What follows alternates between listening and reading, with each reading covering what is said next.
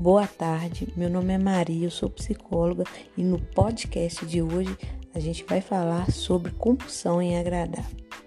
A pessoa que tenta agradar o outro o tempo todo, ela gera um sofrimento muito grande, porque ela vive uma busca alheia, ou seja, uma busca em fazer tudo pelo outro, é, em realizar atividades do outro que seriam responsabilidade da outra pessoa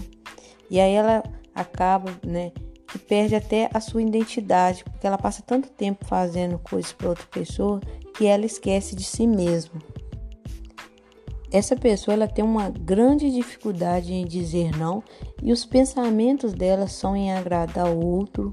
a, os hábitos dela é agradar o outro. Então tudo gira em torno é, de promover né, esse bem-estar só do outro né, e perdendo a própria identidade, né, porque você acaba esquecendo de cuidar de si.